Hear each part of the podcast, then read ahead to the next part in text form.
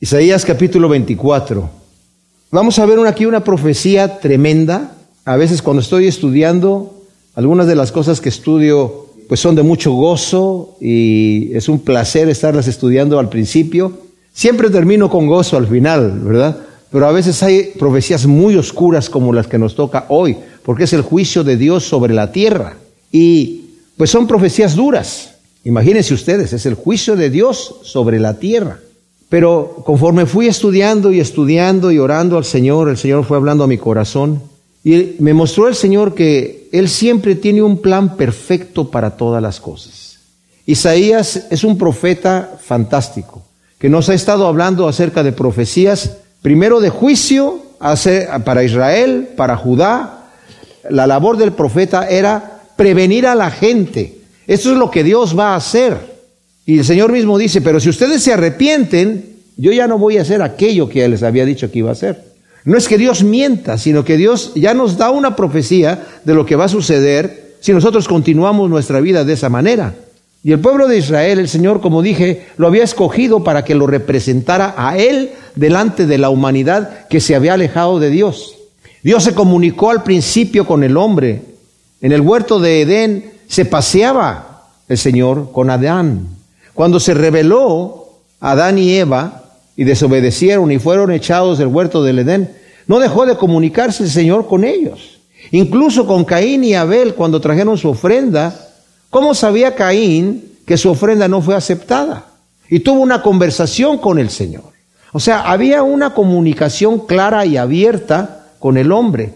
Pero el hombre se fue alejando de Dios, se fue alejando de Dios, y el Señor después tuvo que intervenir Obviamente siempre tuvo un remanente. Tenemos un Enoch que fue arrebatado al cielo a los trescientos y tantos años, ¿verdad? De vida, joven, el muchacho, porque tenían un promedio de vida de 911 años más o menos. Y uh, vemos a un Noé predicando, pregonero de justicia, por durante 100 años, que la gente se arrepintiera en un mundo tan pecador como el nuestro en esta época. El Señor en aquel entonces tuvo que destruir la humanidad completamente y lo hizo a través de un diluvio, porque ya no había regreso. ¿Se imaginan ustedes cuando una persona sirve a Dios? Yo he sido testigo de conocer personas que se han mantenido fieles a Dios y llegan a la vejez. Es una delicia estar con ellos, es una delicia escucharlos hablar y, sentir la relación de intimidad que tienen con el Señor a través de todos esos años de fidelidad con el Señor. Y, es algo envidiable. Yo una vez fui a una conferencia en Ohio, donde había predicadores que venían de Inglaterra, de Escocia y de diferentes lugares, que han estado con el Señor toda su vida, gente ya muy mayor. Y nada más de escucharlos hablar y de ver sus rostros y de ver su relación, que ellos, la forma en la que oraban, o sea, es otra dimensión. Por el tiempo que han tenido con el Señor, cada vez su, su intimidad ha sido mayor. Pero por el otro lado, cuando uno ve a una persona que es perversa, conforme va pasando el tiempo, los lugares de perversión a donde llegan en su corazón y en sus actividades, en su vejez, es impresionante. ¿Se imaginan ustedes una persona que vivía 900 años, cuando ya era perverso? Y el Señor dice, yo noté que el deseo del corazón del hombre era de continuo el mal, de continuo. Entonces me dije, dice el Señor, yo no voy a estar luchando con el hombre por tanto tiempo, le voy a recortar los años. Y sus años no van a ser más de 120 años. Ahora, el Señor tuvo que destruir ese mundo porque ya la maldad era tal nivel, no podemos nosotros ni entender que el Señor dijo, yo no quiero dejar ni rastro de lo que había anteriormente. No sabemos cómo estaba el mundo, no sabemos a qué tecnologías habrían avanzado en su época, ¿verdad? Pero el Señor destruyó aquello. Y ahora el mundo ha llegado, mis amados, a una situación en donde la maldad es a un nivel tan impresionante que no hay regreso. Anteriormente la maldad estaba, digamos, en alguna ciudad, Sodoma, Gomorra, el Señor tenía que destruir a Sodoma y a Gomorra. En una región, Canaán, el Señor tuvo que destruir en las ciudades de Canaán.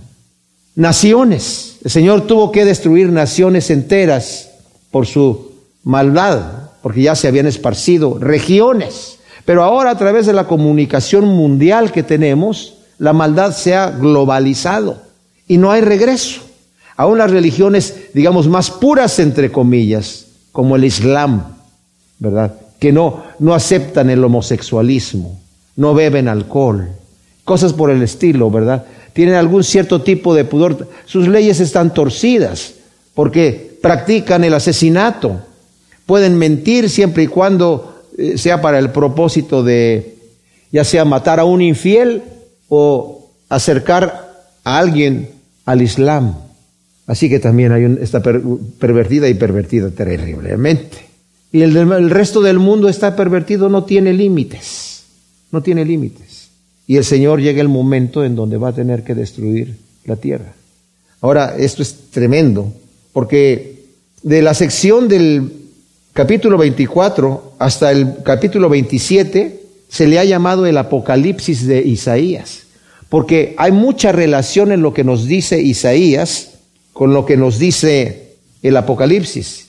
Hay mucho, mis amados, de lo que se narra en el Apocalipsis, especialmente acerca de la tribulación que va a haber en aquellos días, que es un periodo de tiempo muy corto, es de siete años. Y, el, y el momento más terrible son tres años y medio dentro del periodo de la tribulación, los que algunos llaman la gran tribulación. Bueno, hay varias teorías, ¿verdad? Unos le llaman tribulación y luego la gran tribulación, otros le llaman el, el, periodo de la ira y anteriormente el principio de dolores. De cualquier manera son siete años divididos en una porción en donde empiezan los juicios de Dios parciales a la tierra y después son totales. Y al final termina la destrucción total. Y antes de la destrucción hay una remodelación, así digamos, de la tierra para que venga el, reinado del Mesías en el milenio. Y después de que el Mesías haya reinado aquí por mil años, el Señor va a destruir todo el universo como lo conocemos. Y dice que el universo se va a enrollar como algo que ya se terminó y se pone, se deshace. Todos los elementos, dice Pedro, van a ser deshechos por fuego y va a venir un cielo nuevo y una tierra nueva y no sabemos qué va a venir. Va a haber una ciudad que el Señor va a hacer, donde Él va a ser el arquitecto y el constructor. Y esto no es una fábula, parece casi como cuento, ¿verdad? Como fábula, pero es la realidad que viene después de lo que está sucediendo hoy, mis amados. Entonces, Isaías habla de los últimos tiempos. Aquí vamos a ver el juicio de Dios sobre la humanidad rebelde, que también está descrita por Daniel, por Amós, por Nahum, por el mismo Isaías y por Jeremías. Y en el Nuevo Testamento por el Señor mismo en Mateo 24, Lucas 21, y el apóstol Pedro también menciona de la destrucción final, antes del cielo nuevo y la tierra nueva, segunda de Pedro 3 del 12 al 13. Nos dice pues el versículo 1 del capítulo 24. He aquí Yahvé vacía la tierra y la deja desolada, trastorna su faz y hace esparcir a sus habitantes lo mismo al pueblo que al sacerdote, al siervo que a su señor, a la criada que a su señora, al comprador que al vendedor, al prestamista que al prestatario, al acreedor que al deudor. Queda la tierra enteramente vaciada, queda totalmente saqueada. Eh, Yahvé ha pronunciado esta palabra. De duelo está la tierra reseca, languidece el universo, se marchita, los encumbrados de la tierra desfallecen. Eh, la eh, Septuaginta dice, los cerros, los encumbrados, está refiriéndose a las montañas se desmoronan, ¿verdad? Que puede ser otra traducción, porque va a hablar acerca de, ya habló acerca de que tanto, ya habló de las personas, ¿verdad? Y ahora está hablando acerca de la tierra, que va a ser totalmente trastornada. Este juicio, mis amados, concuerda con los tres años y medios finales o posteros de la gran tribulación descritos en Apocalipsis a partir del capítulo 11 en adelante. El libro de Apocalipsis se divide, según lo vemos, en el periodo de las trompetas. Primero vienen los sellos, en donde salen los caballos del Apocalipsis y salen varias cosas allí, ¿verdad? Y hay varias formas de estudiar el Apocalipsis, no nos vamos a meter en ese detalle, pero después cuando empieza a describir el juicio de Dios sobre la tierra en forma cronológica, vemos primero las trompetas y en la séptima trompeta empiezan las copas de la ira de Dios. Durante las trompetas viene un juicio muy severo sobre la tierra, pero severo como nadie lo ha visto. Es la tribulación de la cual nos habla el Señor Jesucristo que va a haber terrible en aquellos días, como no la hubo nunca ni la habrá después. Y después cuando viene el juicio de Dios sobre la tierra, es ya la destrucción final de, este planeta, o como dije yo, la modificación, la remodelación, pero la destrucción de la humanidad como la conocemos y del mundo como lo conocemos en su manera de funcionar para que sea establecido después el reinado del milenio del Señor Jesucristo. Entonces la profecía que vamos a ver aquí principalmente se enfoca en estos tres años y medio postreros que nos narra también muy específicamente Daniel, Amós, Nahum, Jeremías y Juan en el Apocalipsis, ¿verdad? Descritos, como dije también, por el Señor Jesús, aunque el Señor Jesús nos habla de la, de la tribulación anterior, pero bueno, también nos habla un poco de, la final. Esta sección apunta a la destrucción de la tierra como la conocemos, pero no la destrucción final. En el proceso de remodelación que el Señor va a hacer de la tierra, hay una teoría que dice así, según los estudios que se han hecho en la NASA, ¿verdad? Acerca de, bueno, los, eh, astrónomos y todo esto, los eh, que se dedican a este tipo de estudio de, la Tierra, ¿verdad? Eh, su posición. Sabemos que en este momento la Tierra está a 23.5 grados de inclinación en su eje. Por eso tenemos polos en la Tierra. Por eso tenemos estaciones. Por eso vemos que mientras en el hemisferio norte es verano, en el hemisferio sur es invierno. Y cuando allá es verano, en el, en el hemisferio norte es invierno. Es al revés. Eh, la Tierra ha variado de 21 grados a 23.5 grados. Se calcula que esas variaciones duran en, un proceso de 40 mil años, pero ha habido ciertas variaciones, o sea, leves que, que van modificándose un poquito, como que entran y regresan y salen y salen, y al final terminan en una posición así. Por eso vemos nosotros que, por ejemplo, hubo un cambio muy grande de, la variación del eje del año 2000 al año 2010, en donde ahora que está en una inclinación mayor de como estaba antes, sentimos los veranos más calientes y sentimos los inviernos más fríos. Esa es la razón por la cual no es que eh, el, planeta está cambiando, el planeta ha estado cambiando por todo el tiempo que ha estado así. ¿verdad? Se supone, según la teoría de un señor, Emanuel Velikovsky, que en la época cuando el Señor tenía el paraíso en la tierra, el eje de la tierra estaba perfectamente bien centrado. De manera que toda la tierra tenía un clima perfecto, ¿verdad? Por eso vemos que cuando hubo un cataclismo en la tierra, no sabemos si eso fue en el momento del diluvio, bien pudo haber sido. Se encuentran después, encuentran en Siberia mamuts congelados en el hielo, con todavía alimento tropical en, sus eh, sistemas digestivos. O sea que hubo un congelamiento inmediato. En la Antártica también se encuentran animales que están congelados. ¿Y cómo es que están congelados? Inmediatamente, como que algo sucedió repentinamente en estos cambios. Bueno, esta sección, según mi entender y según mi opinión, lo que vamos a ver en este juicio, eh, que es el Señor lo va a utilizar para dos cosas, para hacer un juicio sobre el hombre, pero todos estos cataclismos que van a venir a la tierra, va a dejar a la tierra nuevamente en la posición original durante el reinado del Mesías. Para que cuando el Mesías esté aquí, tengamos un clima perfecto, tengamos un reinado perfecto, nosotros vamos a estar reinando con el Señor, ¿verdad? Y vamos a hablar de eso un poquito más conforme vayamos viendo esto. Entonces el Señor dice, la tierra está desolada, ha sido trastornada y este es un juicio que Dios trae sobre la tierra. El versículo 5 dice, la tierra fue contaminada por sus moradores porque transgredieron las leyes, falsearon el derecho y quebrantaron el pacto eterno. Aquí hay tres razones por la cual la tierra fue contaminada por sus moradores. Hay otra versión que dice, la tierra se enfermó. ¿Se dan cuenta de esto? O sea, el Señor en su creación nos ha ligado tanto a la tierra que la tierra se enferma con la maldad de la gente. O sea, esto suena muy fantástico. Pero es la, puede que sea una situación poética de Isaías, porque Isaías es, es muy poético.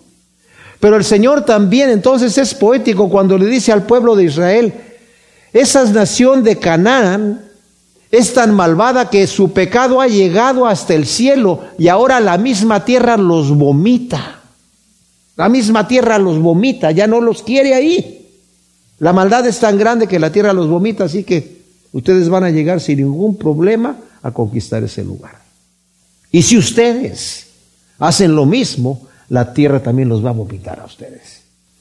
puede ser que sea una forma poética de hablar.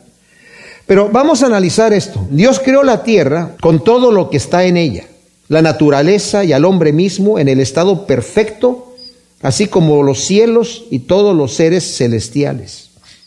Dios hizo la tierra en un estado perfecto, ideal, al hombre inocente en un estado perfecto. Anteriormente, antes de hacer la tierra, también el Señor, toda su creación ha sido perfecta. Ahora podemos pensar, bueno, entonces, ¿por qué está ahí Satanás? ¿Por qué están ahí los demonios?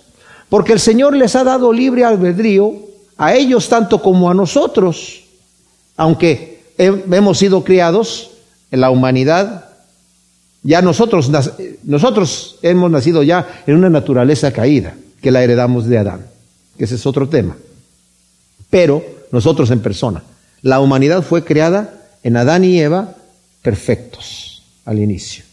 Y en el cielo todos los seres fueron, fueron creados no a través de una pareja, sino fueron creados individualmente perfectos. De hecho, el Señor le dice a Satanás que era perfecto en todos sus caminos hasta que se encontró en el maldad. Entonces, vemos que el Señor ha hecho esta situación. Le vamos a leer ahora. Eh, en lo que sucedió en, en, los cielos. Pero la tierra fue contaminada por sus moradores, aún por los hipócritas que defienden la naturaleza. Hoy en día, los que defienden la naturaleza la han contaminado con sus pecados. ¿Con qué la han contaminado? Pues con eso. Vemos a Canaán, a Sodoma y Gomorra, a Israel y todo esto. Entonces, vemos que ya Isaías nos describe en el capítulo 14 del 12 al 15, si vemos, nos dice, ¿cómo caíste del cielo, lucero, hijo de la mañana, tú que batías las naciones? Has sido derribado a tierra, tú que decías en tu corazón, subiré a los cielos en lo alto, junto con las estrellas de Dios, levantaré mi trono, y en el monte del testimonio me sentaré a los lados del norte, sobre las alturas de las nubes subiré, y seré semejante al Altísimo. Ay, pero tú derribado eres hasta el Seol, a lo profundo de lo, del abismo. O sea, el Señor está hablando aquí de lo que le sucedió a Satanás por haber pecado. En Ezequiel, en el capítulo 28, en el versículo 12 al 19, nos dice, Hijo de hombre, entona endecha sobre el rey de Tiro, que se está refiriendo ahí a, Satanás, y dile, tú eras el sello de la perfección, lleno de sabiduría y acabado de hermosura.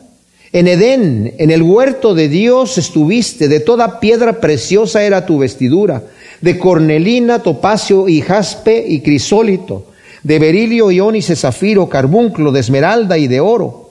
Los primores de tus panderos y flautas estuvieron preparados para ti en el día de tu creación. Tú, querubín ungido protector, yo te constituí para esto.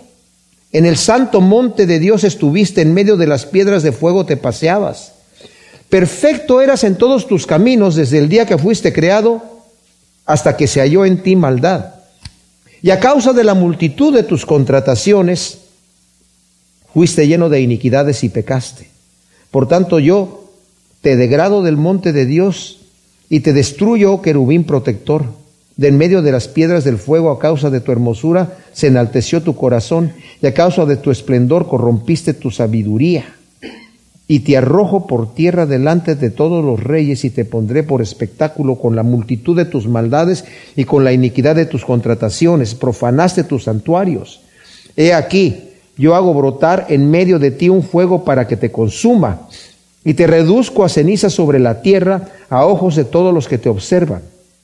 Todos los que te conocieron entre los pueblos se asombrarán de ti, espanto serás y para siempre dejarás de ser. Y luego en Apocalipsis, eso se los digo mis amados porque Satanás en este momento está, ¿saben en dónde está? Aquí y en dónde más?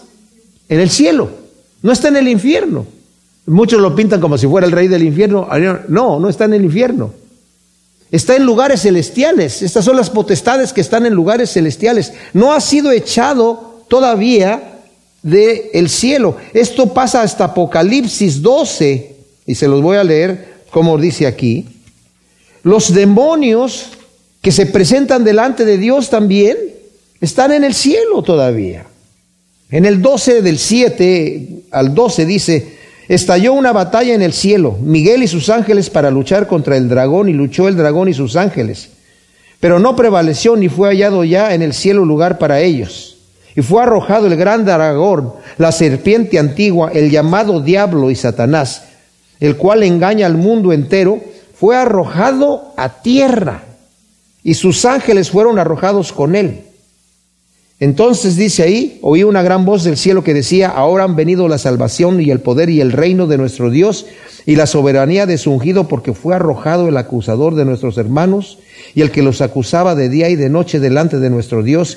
Y ellos lo vencieron en virtud de la sangre del cordero y por la palabra de su testimonio y despreciaron su vida hasta la muerte. Por tanto, regocijaos, cielos, y los que moráis en ellos ay de la tierra y del mar, porque el diablo ha bajado hasta vosotros con gran furor, sabiendo que tiene poco tiempo. Ahí vemos nosotros, mis amados, lo que sucede en el cielo. El Señor construyó, creó el cielo perfecto, pero cuando se refiere aquí a Satanás que cayó, obviamente, obviamente incluyó a los ángeles, porque están los ángeles también en juicio ahí, ¿verdad? Con la multitud de tus contrataciones, esto quiere decir que tuvo que convencer a una multitud de ángeles en sus maldades, y el Señor les dio su tiempo hasta que dijo, se acabó. Pero no los echó hasta, hasta el capítulo 12 de Apocalipsis, que es un acto todavía futuro. Y por eso dice, hay de los moradores de la tierra de aquí en adelante, porque Satanás sabe que les queda poco tiempo.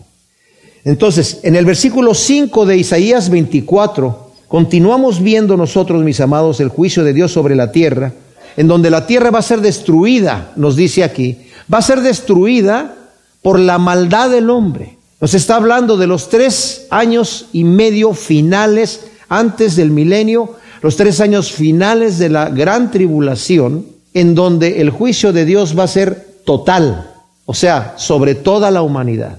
Anteriormente, durante las trompetas, antes del capítulo 11 de Apocalipsis, solamente la tercera parte de la humanidad es afectada. Pero de aquí en adelante es toda la humanidad, lo que queda, porque aquí va a decir que va a menguar la humanidad. Y nos dice la razón por la cual el Señor va a hacer esto. Dice, por ejemplo, el versículo 3, queda la tierra enteramente vaciada, queda totalmente saqueada. Yahvé ha pronunciado esta palabra, de duelo está la tierra, se reseca, languidece, el universo se marchita, los encumbrados de la tierra o las montañas de la tierra se deshacen. La tierra fue contaminada por sus moradores, porque transgredieron las leyes, falsearon el derecho y quebrantaron el pacto eterno. Ahora, el hombre ha ignorado voluntariamente que Dios es quien hizo la tierra, la naturaleza y al hombre mismo, y dictaminó sus leyes sobre el hombre y sobre la tierra. El hombre voluntariamente ha ignorado esto, mis amados. No es la madre tierra, no es la madre naturaleza, es Dios Padre el que hizo todas las cosas y el que las hace funcionar y el que ha dictaminado sus leyes. Porque transgredieron las leyes, dice aquí, la palabra es Torah. Transgredir las leyes de Dios es el espíritu de nuestra era. Solo hay que escuchar los eslóganes de los anuncios comerciales. Rompe las reglas. No te pongas límites. Relájate aquí. No hay reglas. No te inhibas. Encuentra tu propio camino. Todos somos hedonistas. O sea, todos buscamos el placer. Y queremos hacer lo que se siente bien. Sheryl Crow tiene una canción que dice, si se siente bien, ¿cómo puede ser malo?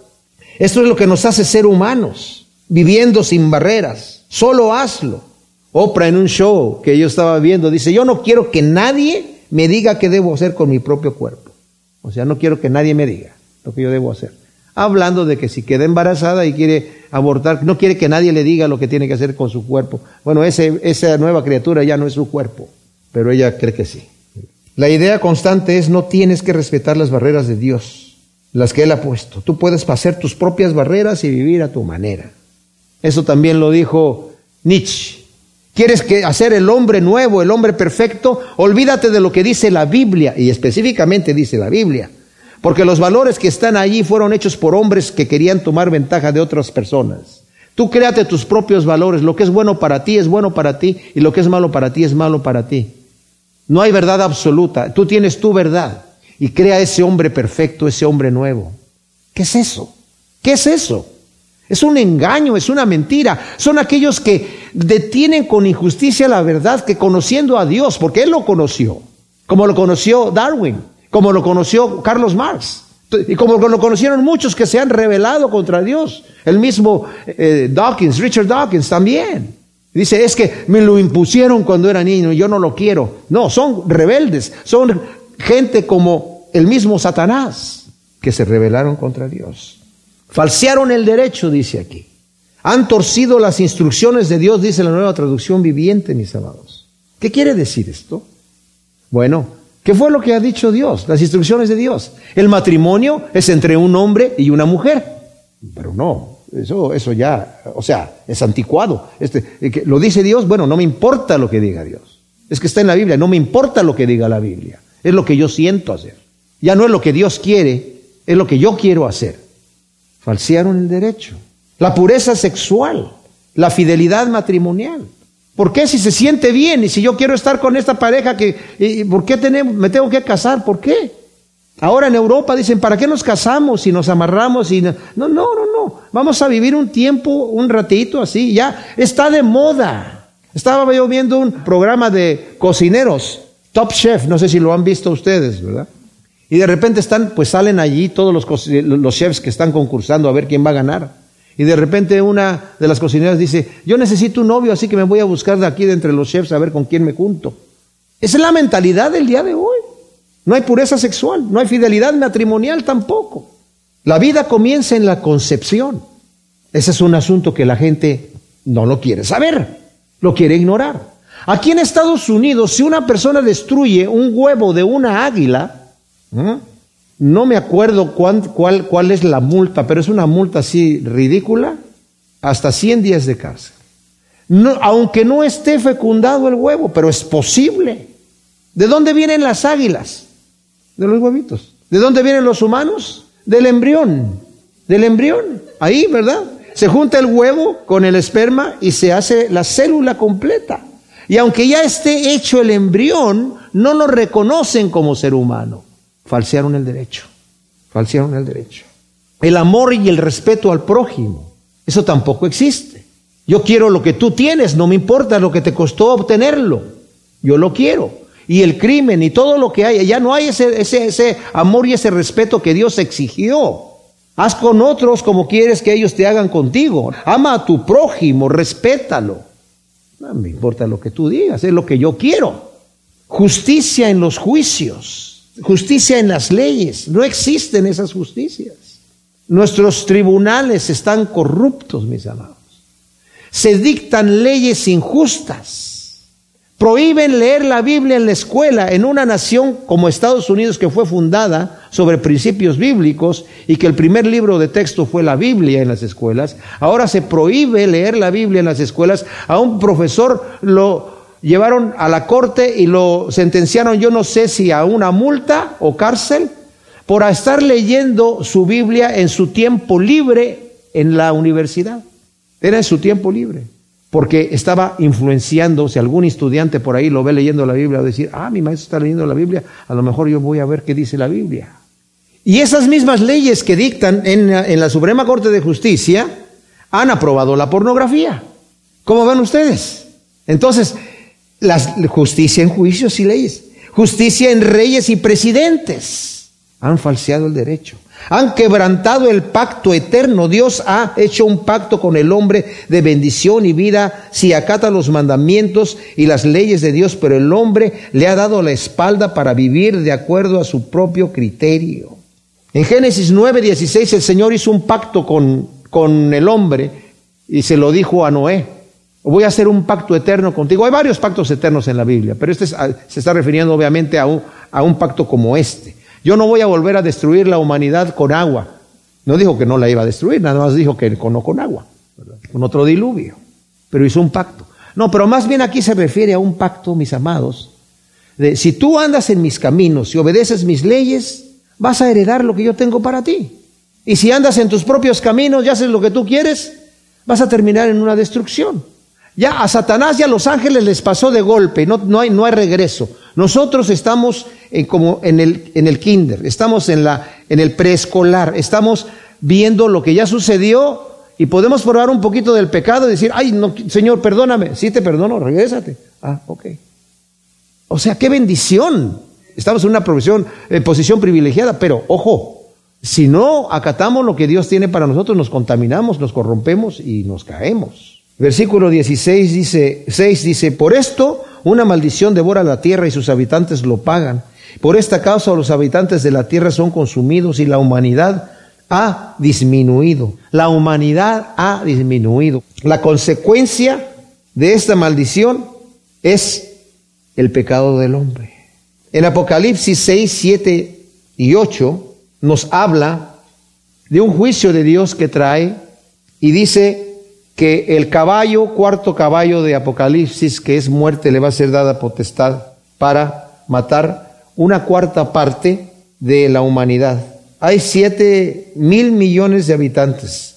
Van a desaparecer mil setecientos cincuenta millones de habitantes. En Apocalipsis 9, del 13 al 18, salen cuatro ángeles con la potestad de aniquilar la tercera parte de la humanidad que quedó, que quedaron cinco mil doscientos cincuenta millones, y se van otros 1.750 millones y quedan 3.500 millones, la mitad. O sea, vean ustedes, no hice un slide para presentarlo ahí, pero vean ustedes, imagínense un círculo aquí dividido en cuatro, ¿ok?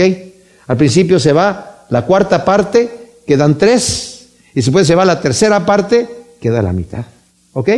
La mitad de la humanidad se va a morir en este periodo de juicio que el Señor va a traer sobre la tierra. De la humanidad que queda, no importa qué cantidad de gente hay ahí. El vino nuevo languidece, se marchita la vid, gime el corazón alegre, que antes estaba alegre. Cesa el júbilo de los panderos, cesa el bullicio de quienes se divierten, cesa la armonía del arpa, ya no se bebe vino entre las canciones y el licor sabe amargo al que lo bebe. Quebrantada está la ciudad del caos, toda está cerrada, toda casa, para que nadie pueda entrar. Hay lamentos en las plazas por la falta de vino. Todo gozo se ha ensombrecido. La alegría se ha ido de la tierra. En la ciudad solo quedan escombros. Sus puertas han sido heridas con la ruina. En medio de la tierra y en medio de los pueblos sucederá lo que en el vareo del olivo o en el rebusco después de la vendimia. O sea, en el vareo del olivo es cuando sacó el, el árbol para que se caigan todas las aceitunas y le pegan con varas para vacarlas de ahí, pues las que están hasta arriba son unas poquitas que quedaron, que eran para los pobres y para los extranjeros que se subieran al árbol de, de alguna manera la sacaran.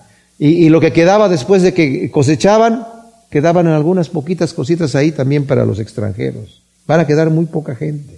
En medio de la tierra y de los pueblos sucederá así, a causa de la maldad del hombre. A causa de la tribulación que habrá en el tiempo del fin se acabarán las fiestas. Y aun cuando quieran seguir divirtiéndose, ya no podrán disfrutar. Pero ni aun así se van a arrepentir de sus maldades. Al contrario, van a blasfemar el nombre de Dios. Esta es una verdad característica satánica. O sea, completamente. El hombre después de vivir el juicio de Dios no se va a arrepentir. Miren lo que vemos en Apocalipsis 9:20. Es impresionante. Aquí los hombres están recibiendo el juicio de Dios y aún así no se arrepienten. O sea, está hablando aquí que van a dañar en estas plagas a una cantidad de hombres, pero no a todos, pero dice el resto de los hombres, los que no fueron muertos por estas plagas tampoco se arrepintieron de las obras de sus manos para dejar de adorar a los demonios y a los ídolos de plata y de bronce y de piedra y de madera, los cuales no pueden ver ni oír ni andar. Tampoco se arrepintieron de sus homicidios, ni de sus hechicerías, ni de su fornicación, ni de sus hurtos. Y luego en el capítulo 16, en el versículo 8, nos dice, el cuarto ángel derramó su copa sobre el sol y le fue dado quemar a los hombres con fuego y los hombres se abrazaron con el intenso calor y blasfemaron el nombre de Dios que tiene el poder sobre las plagas y no se arrepintieron para darle gloria. El quinto ángel derramó su copra sobre el, trono de la bestia y su reino fue entenebrecido y se mordían de dolor la lengua y blasfemaron al Dios del cielo por sus dolores y sus llagas y no se arrepintieron de sus obras. ¡Wow! A este grado va a llegar la humanidad, mis amados a ver el juicio de Dios, a sentir la espada que les está siendo enterrada en sus propios cuerpos y decir, no me voy a arrepentir nunca. Y blasfemar el nombre de Dios con lo, el pedazo de lengua que les quedó después que se mordieron la lengua. Oh, para mí eso es increíble. Las casas estarán cerradas por falta de diversión y por la inseguridad a causa de los robos que va a haber y las grandes ciudades que antes fueran el orgullo del hombre y la seguridad van a ser destruidas. A causa de la majestad de Yahvé, alzarán la voz desde el poniente diciendo, aclamad desde el oriente a Yahvé, de las costas del mar, el nombre del Dios de Israel, desde el confín de la tierra oímos cánticos, gloria al justo. O sea, estamos viendo aquí, mis amados, a los santos que están cantando por ver el justo juicio de Dios y lo podemos leer en el libro de Apocalipsis.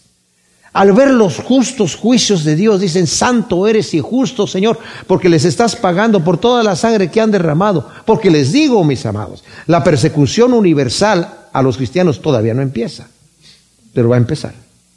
Ya empezó en algunos lugares, pero no a, nivel global. Va va a estar a nivel global. Y por eso van a decir, gloria al justo. Pero yo digo, dice Isaías, qué dolor hay de mí. Los traidores traicionan, los traidores traicionan traidoramente terror, fosa y red sobre ti, oh morador de la tierra. Wow. Saben, mis amados, el Señor se lamenta. Isaías se está lamentando de parte de Dios. Como dice en Ezequiel 18, 23 y 33, 11. Yo no quiero la muerte del impío. ¿Por qué han de morir? Dice el Señor. Arrepiéntanse, ¿por qué tienen que morir? Yo no quiero la muerte del impío. Pero el impío muere por su propia necedad, porque dice, yo no quiero aceptar lo que tú dices, Dios. Yo voy a hacer lo que a mí se me pega. Yo soy mi propio jefe. Wow. El 18. El que escape del grito del pánico caerá en la fosa, el que salga del fondo de la fosa quedará atrapado en la red. Las ventanas de lo alto se han abierto, se conmueven los cimientos de la tierra, la tierra se sacude y se agrieta, la tierra se deshace en pedazos, la tierra tiembla una y otra vez, la tierra se tambalea, vacila como un ebrio, se tambalea como una barraca, tanto le pesa su pecado, se desploma y no se alza más. Los hombres impíos que han quedado son impotentes ante los juicios divinos, de los cuales antes se burlaban y decían, esos son fábulas que los cristianos fanáticos han inventado. Esos religiosos fanáticos. Ahora son víctimas de los juicios que vienen, de los cuales fueron advertidos. Al profeta Isaías le decían, ah, línea sobre línea, verso sobre verso, da, da, da, da, da. Estamos cansados de oírte, Isaías. Siempre vienes a decirnos la misma cosa. Sal para allá. No queremos oír más. Ah, no. Pues lo que predije les va a venir. Y les vino.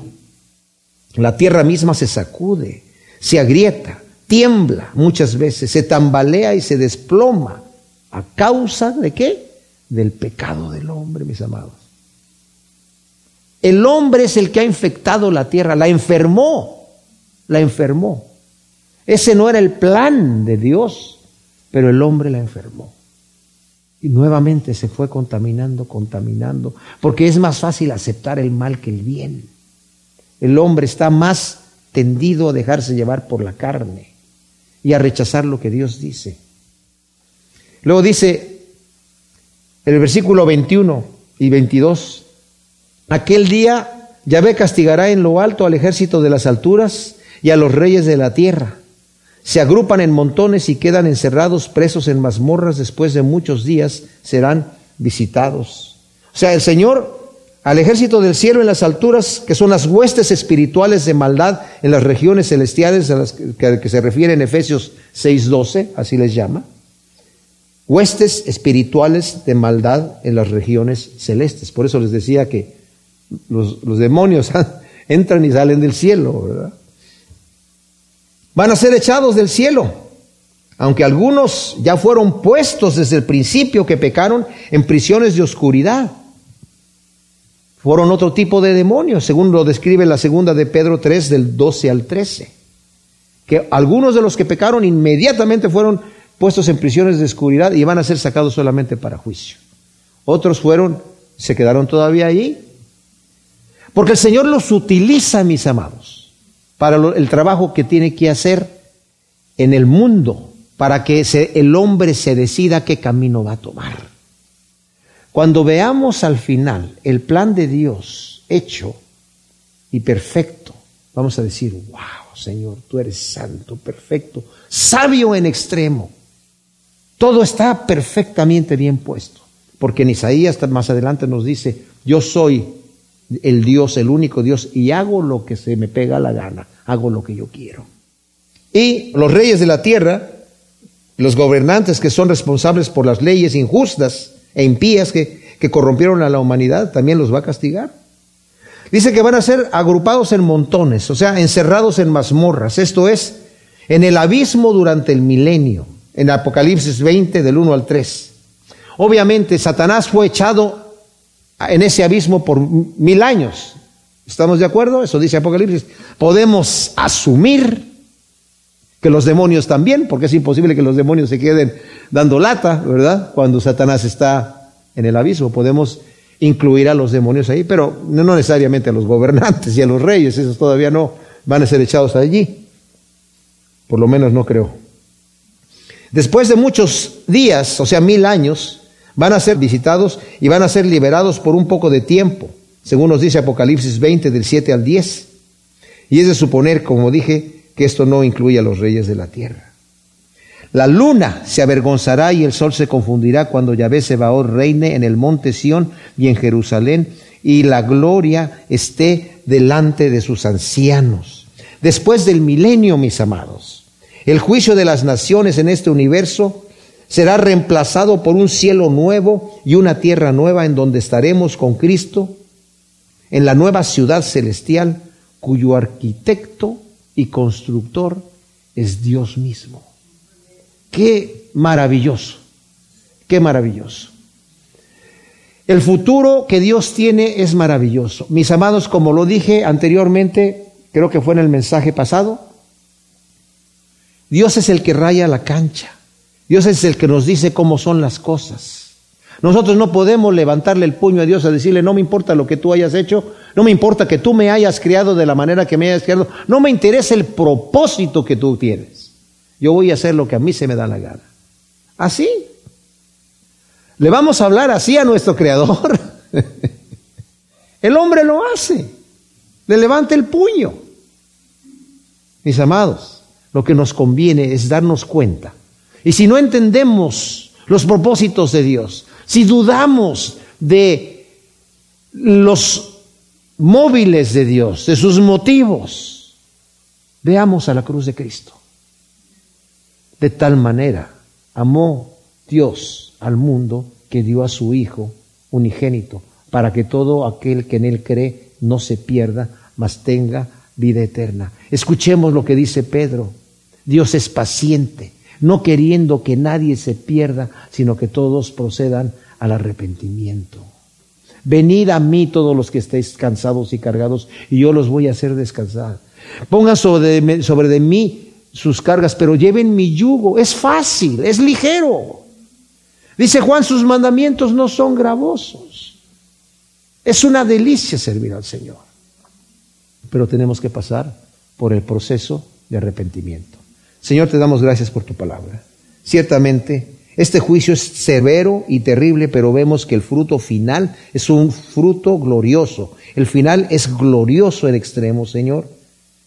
Y te damos gracias que tú nos hayas escogido dentro de tu rebaño, dentro de tu familia, que nos hayas adoptado, Señor, para que heredemos contigo todas las cosas. Te damos a ti toda la gloria, toda la honra, y que siembres esta semilla en nuestro corazón para que nos prevenga, Señor, de volver atrás o de dar un paso ni siquiera a un lado, sino que vayamos, Señor, exactamente en el perfecto centro de la voluntad que tú tienes, que es agradable y perfecta, que podamos presentar nuestros cuerpos en sacrificio vivo, santo, que es agradable a ti, para y no ser conformados a este siglo, sino transformados en una renovación de nuestra mente por tu Espíritu Santo, para que comprobemos cuál es tu voluntad agradable y perfecta en el nombre de Cristo Jesús. Amén.